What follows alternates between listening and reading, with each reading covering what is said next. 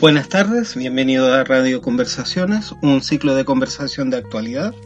Hoy recordamos a mujeres que con amor y cuidados nos ven crecer siendo una compañía en el camino de la vida. Hoy he invitado a Francisca Millán, eh, psicóloga, para poder conversar acerca de la maternidad. Hola Francisca, ¿cómo estás? Hola David, bien, ¿y tú? Bien, gracias. Francisca, eh, tu área de especialización es en la maternidad, ¿cierto? Claro, eh, psicología perinatal. Perinatal, correcto. Eh, con respecto a eso mismo, eh, entrando un poco más en tema, ¿qué, ¿qué, cambios hay con respecto a una mujer que está pronta a dar a luz, por ejemplo? ¿Qué es lo más característico con respecto a eso? General hay estudios que demuestran que desde el embarazo una mujer eh, va cambiando no solamente físicamente, sino que eh, todo este cambio hormonal genera cambios a nivel cerebral. ¿ya? Eh, hay estudios que muestran que, que una mujer antes de quedar embarazada y después de quedar embarazada se les hacen resonancias magnéticas y efectivamente el cerebro se ve distinto, ¿ya? Y hay áreas del cerebro que eh, en el fondo se relacionan con la hipersensibilidad emocional.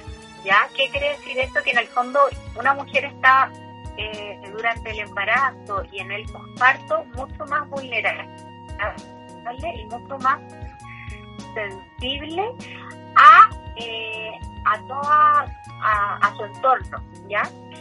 Se habla que esto se genera principalmente para poder proteger a, su hijo una vez nazca. Claro.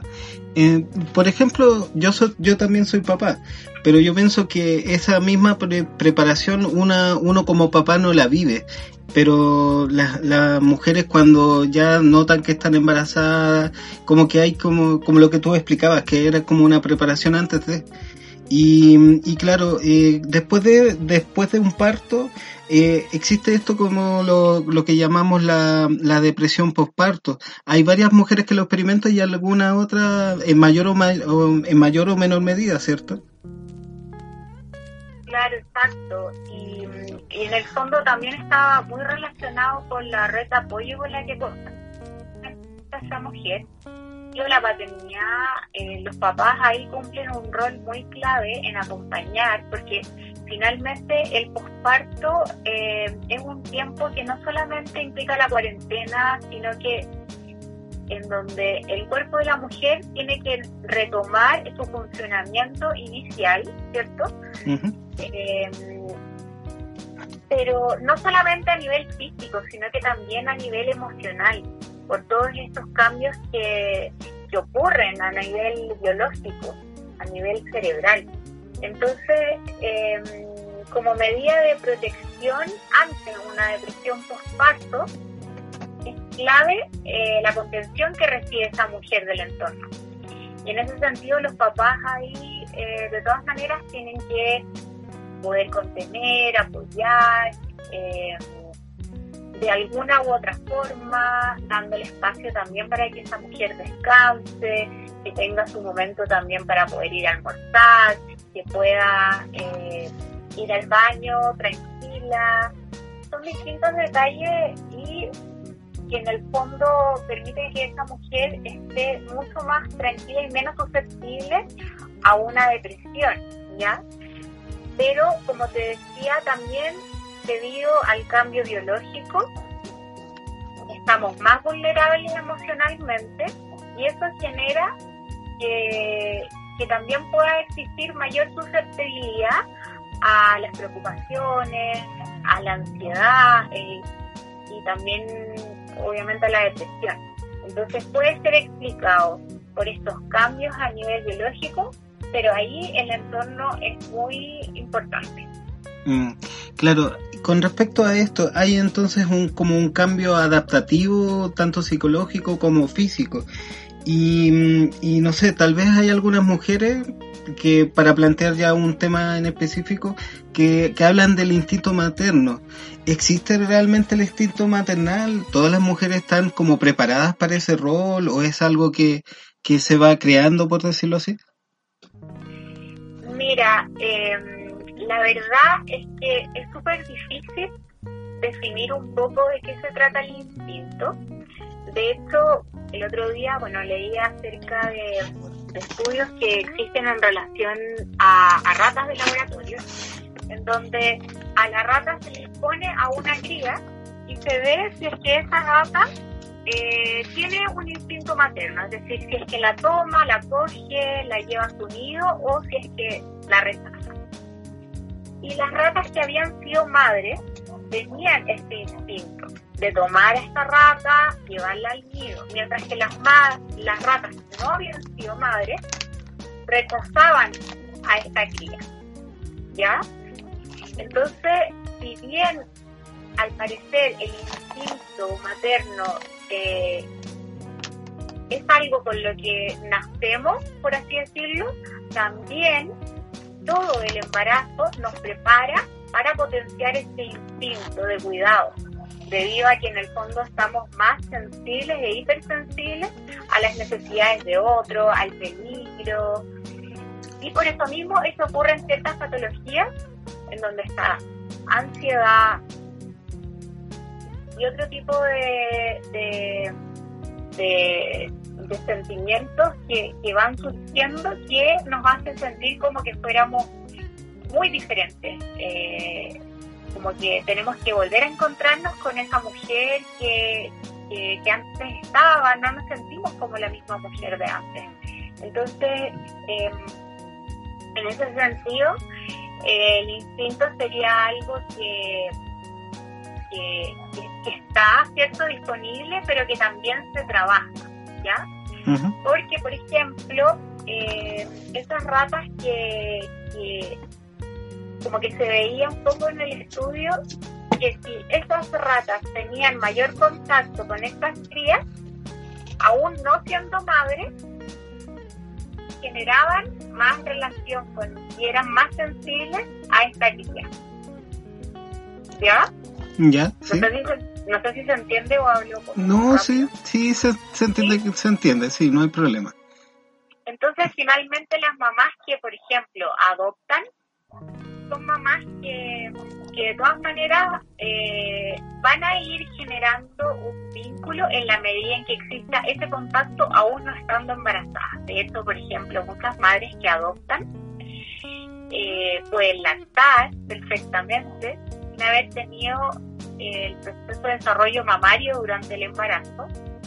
Y, eso nos habla un poco acerca de, de la conexión emocional que hay con, nuestra con nuestra guagua, ¿cierto? De, que independiente de si, estamos o no a ese hijo, también somos madres y, tenemos una relación de, apego con, esa, con, esa, con esa persona. Claro. Por ejemplo, eh, hay eh, los miedos, por ejemplo, los miedos más comunes que, que existen en las madres primerizas, ¿qué, ¿qué miedos podrías identificar tú? Mira, las madres primerizas em, generalmente tienen muchas aprensiones, ya de todo tipo en realidad, porque, bueno, yo también eh, fui madre primeriza y la verdad es que uno no sabe bien cómo ser mamá, uno va aprendiendo en el camino. Eh, durante la maternidad hay sentimientos de culpa, en el fondo uno revive los vínculos primarios, es decir, uno empieza a pensar cómo fue mi mamá conmigo, cómo fue mi papá conmigo, qué es lo que quiero yo ahora en la relación con, con mi hijo, con mi hija, que sea distinto o similar a lo que yo viví. Y en ese sentido se abren heridas, heridas del pasado ¿ya? Que es importante eh, ir reconociendo, conectarse con eso, ¿ya? Claro. O sea, prácticamente nosotros somos como un cúmulo de experiencias y, como no existe algo así como un manual de maternidad o de paternidad, eh, nosotros con esa experiencia vamos como creando un modelo tal vez de, lo que es o, debe ser un, padre o bien una madre, ¿cierto? Claro, depende mucho, como te decía, de los vínculos primarios y de lo que uno eh, vaya reconociendo como, como en el fondo se tiene que formar como una identidad ya de los padres. Y no solamente de cada padre de forma individual en donde se plantea qué recibió de la familia de origen sino que se tiene que formar una alianza entre papá y mamá en donde cada uno trae cierto cierta cierta historia pero se forma una, una historia distinta, ¿ya? Se forma ser papá de un hijo de un modo único y particular y eso eh, definitivamente genera crisis en la relación de pareja. Es muy común que durante el primer año en que llega un hijo existen mayores roces en la relación de pareja porque en el fondo esta pareja tiene que finalmente eh, integrar todo esto ya que está sucediendo, esta dinámica familiar distinta, en donde también se pasa de tener mucho tiempo a solamente o a tener casi un nulo tiempo, entonces el tiempo eh, de pareja tiene que ser más intencionado, ¿cierto?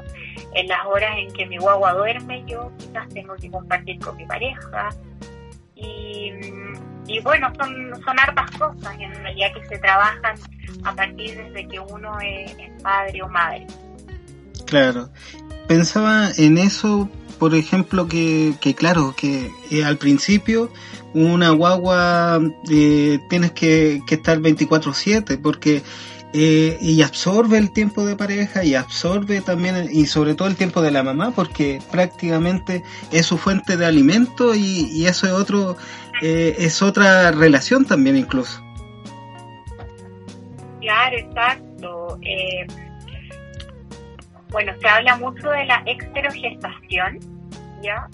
Eh, en general, una mamá gesta, ¿cierto?, durante estas 40 semanas a su hijo o a su hija, y cuando nace, también existe un periodo de exterogestación, que quiere decir la gestación afuera del útero, en donde mamá e hijo tienen que estar en una viada, ya tienen que estar en el fondo totalmente conectados porque esta mamá tiene que aprender a ir reconociendo las necesidades de su guagua, se está vinculando con, con una persona que si bien ella sentía, no conoce, eh, está identificando si es que llora eh, porque tiene hambre o si es que llora porque tiene frío. Y, todos estos cambios que ocurren biológicamente en el embarazo nos ayudan a poder relacionarnos de mejor con esta guagua, pero esta extragestación y esta diada se tiene que proteger en el sentido de que, de que es un periodo muy vulnerable para una mujer y para una mamá entonces, eh, el rol ahí de, la pareja o de quien acompaña a esa mamá es de contención, contención emocional y de reafirmación, porque muchas mamás se sienten insuficientes, sienten que, no son realmente buenas mamás, eh, que quizás están totalmente agotadas y lo único que quieren es dormir, entonces se sienten culpables porque, porque están de hijos. Entonces, eh, hay que trabajar ellas en reafirmar que son suficientes, que todo mamá es suficiente para su hijo. Claro, pero eso es como un trabajo permanente, ¿cierto? Como que claro que también eh, hay un rol también principal del, del padre por como como lo mencionaba, que es como un, un rol permanente que, con respecto, tal vez no de la reafirmación como mamá, pero, pero sí en el apoyo en el, en el apoyo de, de sostenerla cuando, cuando la necesita. Claro, exacto, de sostener esta viada, porque dentro del primer año se forma el vínculo apego y es sumamente importante la relación que establece un niño con una figura primaria, es decir, con su madre y con su padre, ¿ya? Los niños en general tienen distintas figuras de apego a lo largo de su vida, que pueden ser tres o cuatro, que generalmente son eh, uno de los abuelos, mamá y papá, y quizás la persona que lo cuida, ¿ya? Eh, durante el día mientras los papás trabajan. Entonces es clave ahí poder ser consciente de eso, de la importancia de, de, los primeros meses de una guagua y no descuidar tampoco la relación de pareja, pero ahí es difícil porque claramente tenemos que estar 24/7 disponibles para una persona pequeña que en el fondo nos necesita y nos necesita mucho. Claro. Incluso eh, hay algo que yo reflexionaba que incluso la misma sexualidad cambia, por incluso las partes del cuerpo ya tienen otro significado, incluso los mismos pechos, eh, no sé, yo me imagino que debe ser fuerte eso también eh, para una mujer. Exacto, piensa que en nueve meses eh, la mujer sufre tantos cambios eh, y luego en el posparto eh, tenemos que integrar este cuerpo que es diferente. de un día para otro ya no tiene en el fondo a su, a su guaguita dentro de, de, su pago, de su útero, ¿cierto?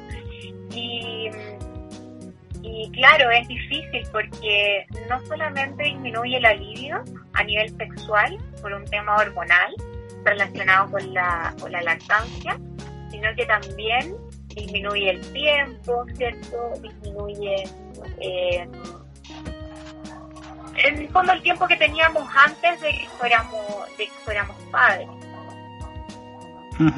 Claro, sí pero es una cosa, o sea, volviendo al, al tema de una cosa de apoyo y de comprensión mutua, ¿cierto?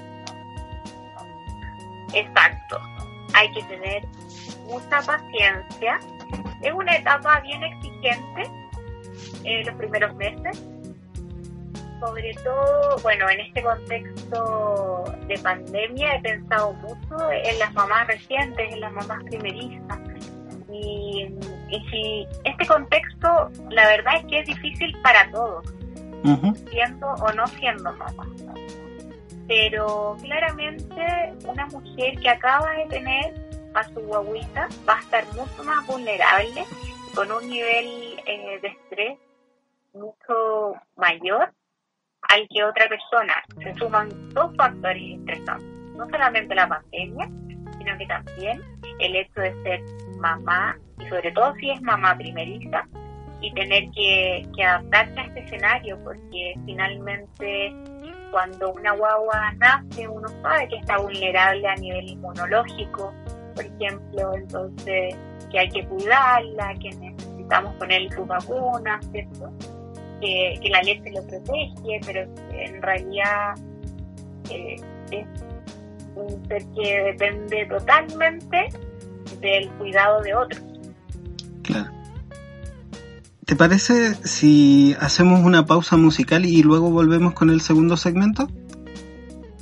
Sí, claro.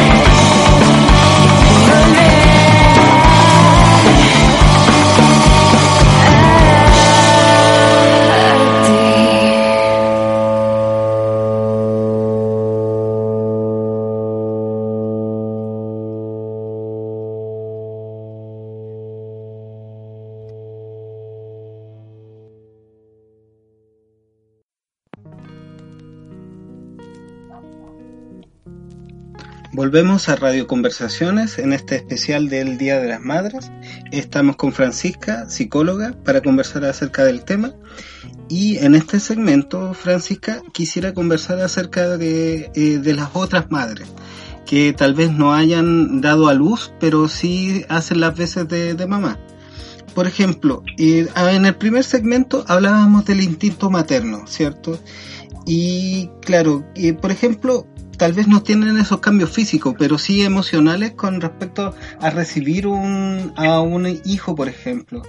Em, en, este caso, por ejemplo, las mamás que adoptan, eh, ¿cuáles son las principales como, como muestras que, que van evolucionando acerca de su nuevo sentir como mamá? Bueno, en general, independiente de si es una madre biológica o una madre que adopta, el vínculo se va a generar sí o sí con ese hijo y eh, es sumamente bonito porque el vínculo se va a ir generando en la medida en que esa madre identifica las necesidades de, ese niño y va respondiendo a sus necesidades. ¿Qué quiere decir esto?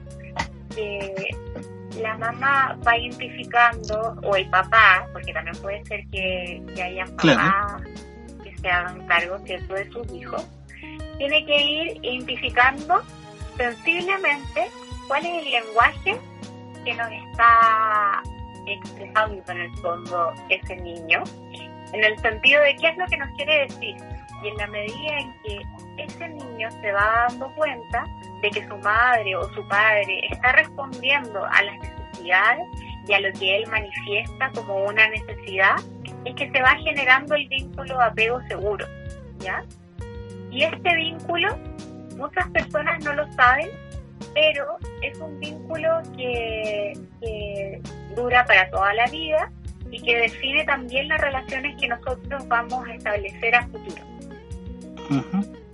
Claro, y por ejemplo, eh, ya, por ejemplo, en una en, en, una infancia temprana, tal vez tenemos como más eh, como, como una tendencia a, pensar de que es mucho más fácil, porque ese apego se va a dar por la dependencia que, que, tiene el niño con, con, una persona adulta. Pero eh, tal vez en un niño más grande o bien de frentón en una adolescencia, en el caso, por ejemplo, de, la, de las parejas que, que se unen después de, de un matrimonio, por ejemplo. Mira, en general, eh, bien el vínculo primario es un vínculo que dura para toda la vida, cuando uno se relaciona, por ejemplo, con,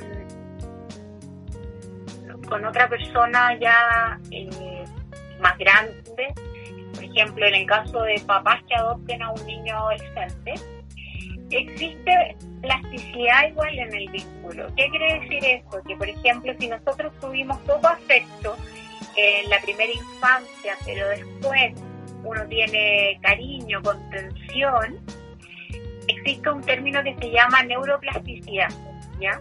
que habla un poco de, la flexibilidad eh, a nivel biológico de, de todo lo que tiene relación con tu, con tu, con tu historia, ¿cierto? Con con cómo fuiste eh, concebido, etcétera, ¿ya?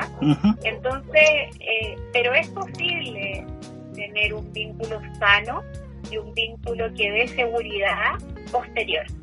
En el fondo, nada definitorio. Siempre existe la posibilidad de sanar heridas del pasado y de generar vínculos más positivos, incluso eh, mucho más adultos. Por ejemplo, hay adultos que a los 40, 50 o 60 años, no tienen vínculos en el fondo estables o sanos y luego eh, lo logran hacer con terapia, con apoyo, ¿cierto? Obviamente en la medida que, uno crece es más difícil, ¿ya? Se va volviendo más, más eh, menos plástico el cerebro, ¿ya? Pero eso no quiere decir que, no sea así, que no exista esa, flexibilidad para poder incorporar nuevas formas de relacionarse y de poder sanar. Claro.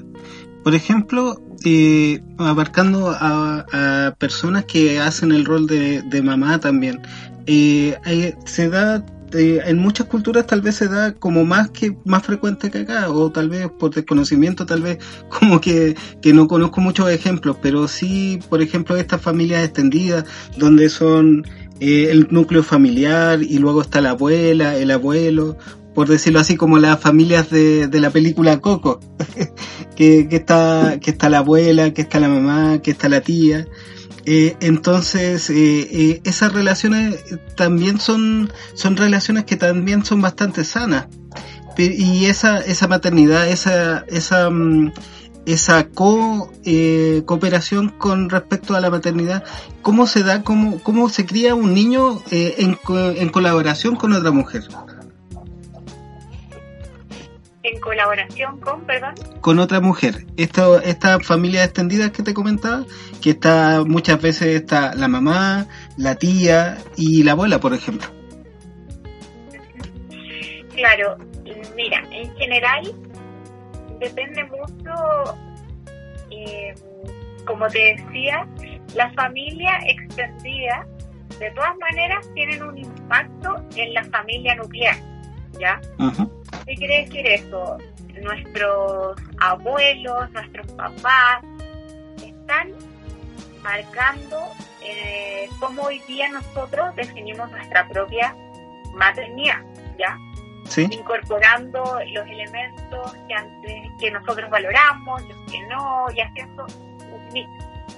Y, mm, y bueno, en relación a eso, en general, un niño tiene como figura principal a, sus dos papás o a su mamá, pero también puede tener como una figura de apego a su abuela, por ejemplo. Y que esa abuela sea sumamente importante para la vida de ese niño y por tanto también en su, en su crianza, ¿ya? Pero obviamente ahí depende un poco de, de los límites que existen entre las generaciones, porque hay familias que tienen límites muy rígidos. Claro, está el núcleo familiar directo que, que es una primera fuente de autoridad tal vez, pero la, tía, la mamá, la, abuela, esto, estas que hacen una comaternidad también influyen de alguna manera. ¿Cómo, cómo, cómo podrían influir sin pasar a llevar a la, a la maternidad, a la, a la mamá directa, por decirlo así? Perfecto. Mira, o sea, pueden influir de manera que depende mucho de, del, vínculo que esa con la familia extendida, ¿ya? Porque si esa familia nuclear es eh, poco receptiva o no mantiene mucha relación con esa familia extendida, lo más probable es que el estilo eh, de crianza del otro no, no influya mucho en, nuestros hijos, porque nosotros plantamos el límite de que eso no es eh, aprobado, por así decirlo. No dejamos, por ejemplo, que opinen eh, si es que comen a tal hora o si es que a otra hora. no dejamos que, que nos hablen de, de cómo abrigar a nuestros hijos planteamos ciertos límites, ¿cierto? Entonces, si uno, claro, tiene una buena relación con la familia extendida, esos límites se flexibilizan un poco. Y ahí el límite depende de la familia, o de esa mamá, o de ese papá, en donde tiene que establecer claramente hasta dónde, eh, hasta dónde demostrarle al otro que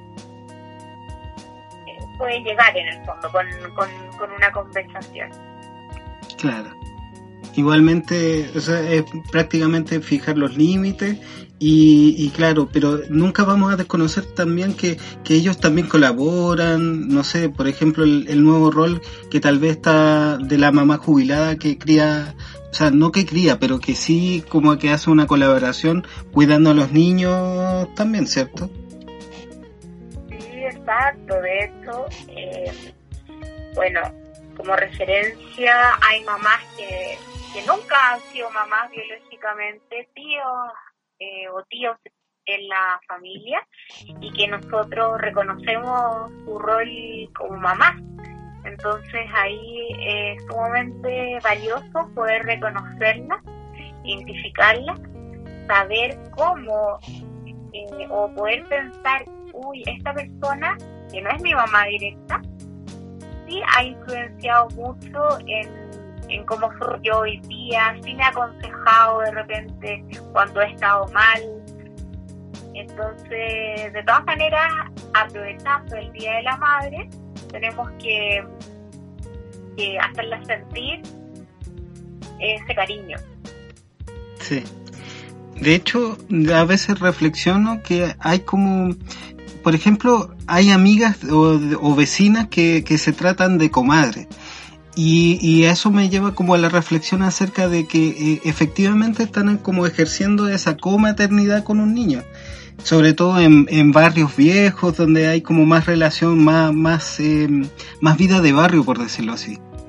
Y donde, donde la, la comadre de tu mamá, tal vez tú le dices tía y siempre la ves y siempre hay como es eh, que eso, que, que, existe como una comaternidad muchas veces acerca de esto mismo, de esto mismo que te, explicaba, que, que, hay veces que la mamá trabaja, lo deja con él, con la, con la vecina, por ejemplo, y se van dando como esa, eso como, esas como líneas como un poquito difusas de, de respeto y también de cariño también.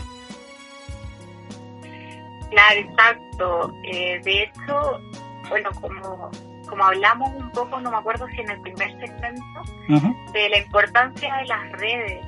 Eh, ser mamá no es fácil, ser papá tampoco. Necesitamos estar acompañados y una forma de buscar estar acompañados es compartir un poco la crianza, ¿cierto? Con otros, con una vecina, eh, de repente que una mamá comparta con una amiga que en la noche no durmió, que estuvo eh, dando papá toda la noche, es algo que, que te hace sentir que no, que no eres la única. Y eso da más confianza, es como, ay, a ti también te pasó en la noche anterior que en realidad no dormiste o te ha pasado que no solamente da confianza, cuando hay madres, por ejemplo, que son primerizas, sino que también uno reafirma que, es sumamente necesario contar con un apoyo de otra persona o poder expresar a un tío, a una abuela, cómo uno se siente, de poder pedir ayuda. La maternidad es, es clave. El tema de de poder levantar la mano y pedir ayuda porque no, no es fácil para nadie. Mm, claro. Sí, me imagino que, que, es como lo mismo, volvemos al mismo tema de, de, que, claro, que al no ser fácil necesitamos ayuda y necesitamos vínculos y esta red de apoyo que, que es como un tema recurrente que también, que también es necesario. Y hay veces que, que, que claro, uno se cierra mucho pensando en que, que, que lo está haciendo mal o bien que necesita demasiada ayuda, pero esa ayuda eh, estableciendo redes y estableciendo límites eh, se puede encontrar a la mano.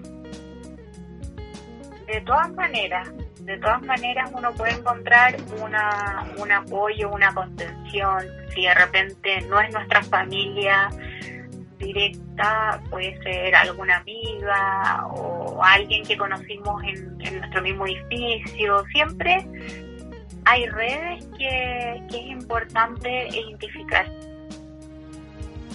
¿Y te parece si hacemos una segunda pausa musical y luego volvemos con el último segmento? Sí, de todas maneras.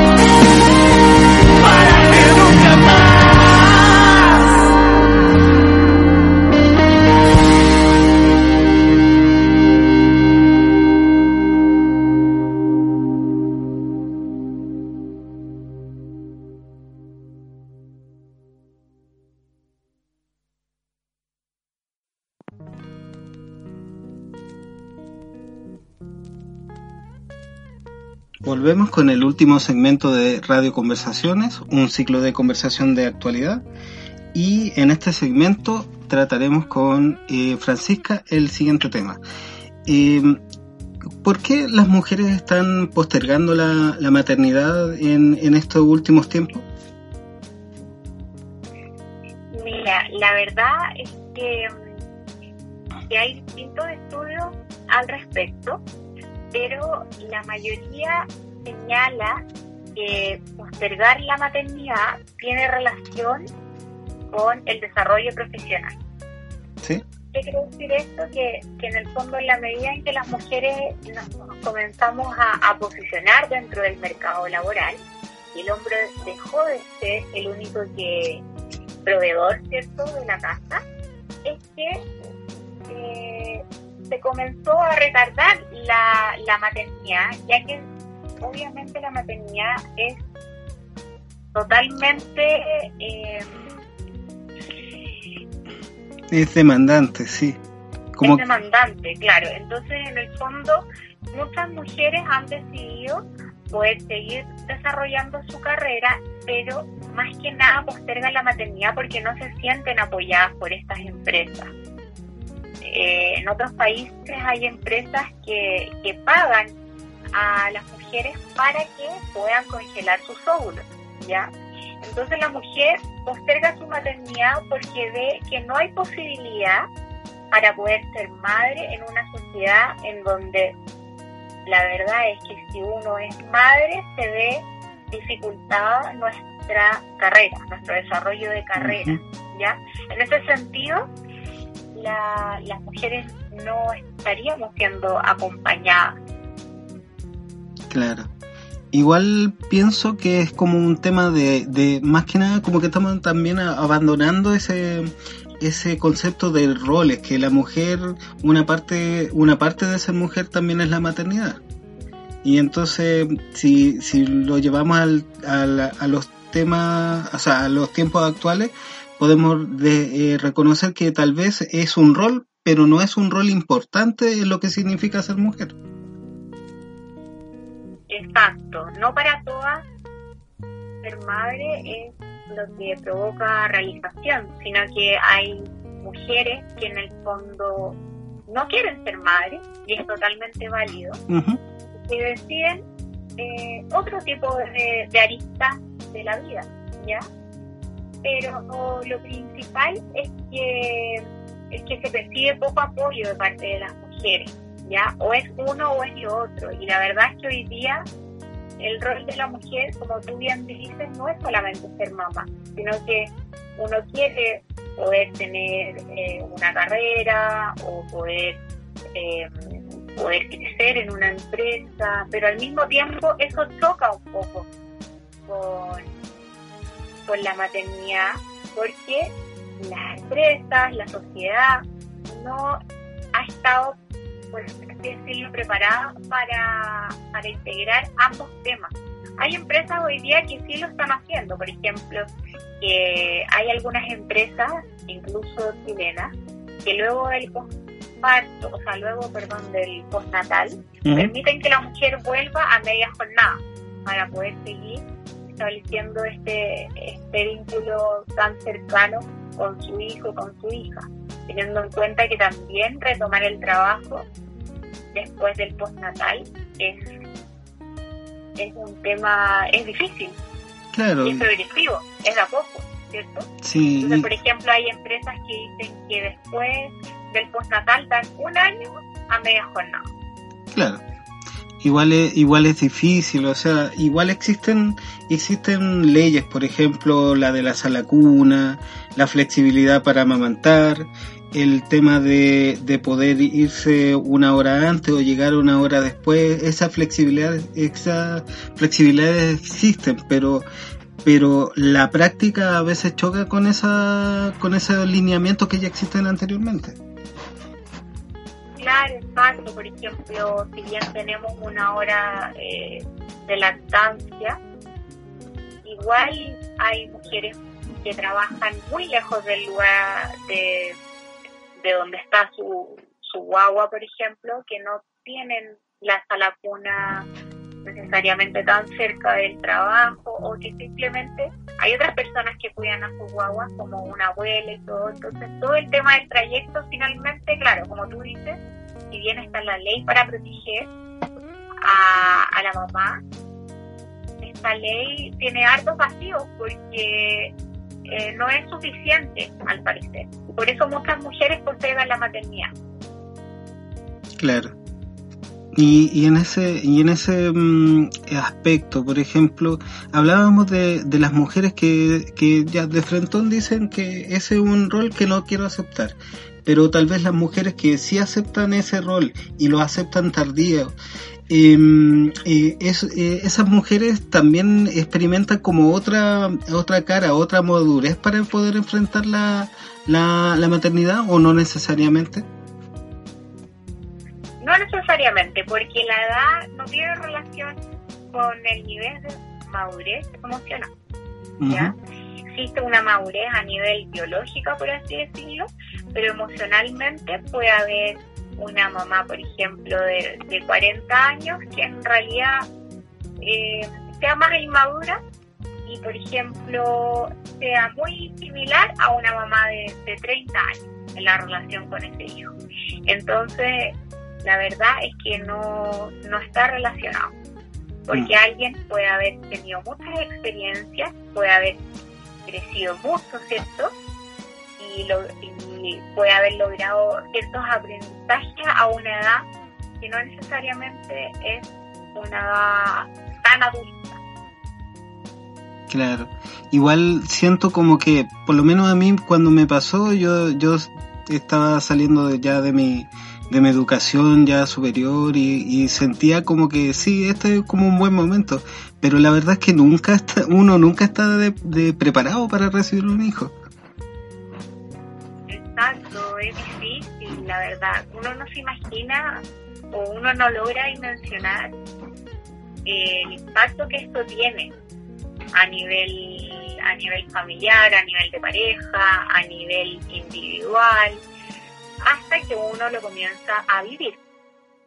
Entonces, eh, claro, como uno piensa, puta, la verdad es que quizás nunca es totalmente, uno tiene todos los factores controlados eh, 100%, ¿cierto? Porque la maternidad al final nos conecta con con la flexibilidad. Uno cree que puede controlar muchas cosas, uno dice, ya voy a preparar este paseo a la playa, por ejemplo, y después llegamos a la casa y nuestra guagua está con 39 fiebre, no podemos ir a la playa. Entonces la maternidad finalmente te conecta con lo que no puedes controlar. Y en ese sentido es muy importante poder soltar, poder eh, definir qué es lo que está dentro de mi círculo de control y qué es lo que está fuera de mi círculo de control, para disminuir la ansiedad, la angustia, sentimientos de tristeza, sobre todo ahora en este contexto de pandemia. Eh, pensar, a ver, ¿puedo controlar un poco este virus? La verdad es que no. ¿Qué es lo que sí puedo controlar? Yo puedo controlar quizás cuidarme, puedo controlar eh, mantener la cuarentena, seguir las indicaciones de las autoridades, ¿cierto? ¿Y qué es lo que no puedo controlar? Son estas cosas, porque muchas veces nos inundamos de, ciertos sentimientos y, se nos entremezclan estas dos cosas y es importante poder definirlo, lo que está afuera y lo que está adentro y lo que uno puede, puede aportar. Claro. Igualmente es como, como bonito eso que acabas de decir acerca de lo que, de lo que tengo dentro y lo que está afuera, que, que como lo, lo de adentro es como una, eh, un, tal vez como un sentimiento latente de lo que puedo entregar, ¿cierto? Exacto, de todas maneras, es eh, cuál es mi, mi esencia, por así decirlo. sí a mí yo lo, yo lo relaciono mucho con que la sociedad impone ciertas normas, cierto, o ciertas exigencias, cierta, eh, por ejemplo, tipo de familia que es natural y en realidad no tiene que ser así. Hay distintos tipos de familia. Hay mamás solteras, hay mamás que no han sido mamás biológicamente, hay papás que se hacen cargo de sus hijos, ¿cierto? Entonces, la verdad es que, yo creo que en este Día de la Mamá, de nuevo quizás lo repetí antes, pero hay que valorar eso, valorar que valorar también las diferencias que todos tenemos y, que todos podemos conectarnos con, con este con este interior, con esta alma para poder eh, cuidar a otro, para poder también pedir ser cuidada. Claro. Y, y en este Día de la Madre, por ejemplo, por decirlo así, ¿cuál es la esencia del Día de la Madre? ¿Por qué estamos celebrando el Día de la Madre? No es que me lo pregunte, pero sí es como para rescatar algo en particular, ¿por qué debemos hacerlo? Bueno, la verdad es que las madres son en el fondo quienes pueden, eh, son las únicas personas que han estado, ¿cierto?, a, o que han eh, establecido un vínculo profundo con un niño, que han permitido que ese niño se desarrolle. No hablo solamente de las madres biológicas, sino que también las madres que no son biológicas son las personas que en el fondo tienen un rol tan importante en ese cerebro, en ese niño, en ese desarrollo, en cómo ese niño el día de mañana se relacione con sus padres, se relacione con sus parejas a futuro, en los valores que, que, esa madre le transmite a ese niño. Entonces, la verdad es que nada más que sentir admiración por las madres, por todo el trabajo que hacen y que muchas veces no es valorado. Muchas veces a una mamá que es dueña de casa se le pregunta qué hizo durante el día. O, o de repente se piensa, ay, pero ¿por qué no trabaja? Y en realidad sí está trabajando, está trabajando desde, desde la casa, está trabajando en construir y en potencial a un niño. Claro. A una persona que el día de mañana va a ser un adulto que va a poder aportar a la sociedad desde determinada forma. Mm. Claro, son como las gestoras en parte de ese, de ese ser humano y, de lo que tiene que aportar también, ¿cierto? Exacto, porque finalmente todos eh, ya de adulto aportamos en ciertos ámbitos, ¿cierto? Según nuestras disciplinas, nuestro y en cómo en, en, que se da amor, que se da contención, ese, ese niño finalmente va a crecer sabiendo que el mundo es amor, ¿ya? Sí cuando hay una infancia muy difícil, de pocos cuidados, de un trato negligente, se ha visto que el cerebro de un niño no se desarrolla igual. Incluso deja de, de, crecer. Entonces, a veces uno dice, mm, muchas veces nos preguntan qué es lo que estamos haciendo, pero en realidad ser madre es totalmente eh, clave. O sea, si no existiera madre, un niño o una guagua renacida, no podría sobrevivir. Sí. ¿Y te, te parece si ya cerramos el programa? Eh, en el, al inicio, antes de iniciar este segmento, te puse como una tarea. Eh, para finalizar el, el, programa, te pido por favor que presentes el último tema musical. Ya, el último tema musical, me costó elegirlo, pero eh, va a ser de Lucidel. ¿Ya?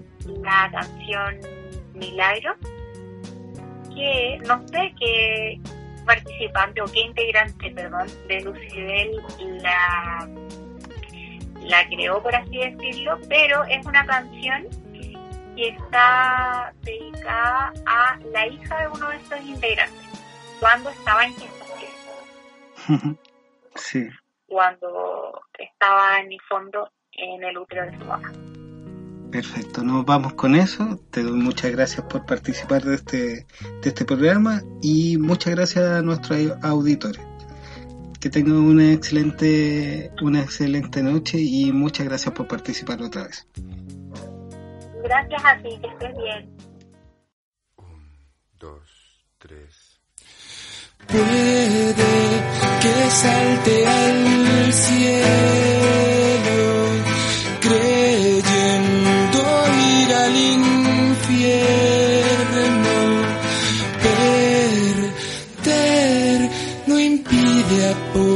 Tienes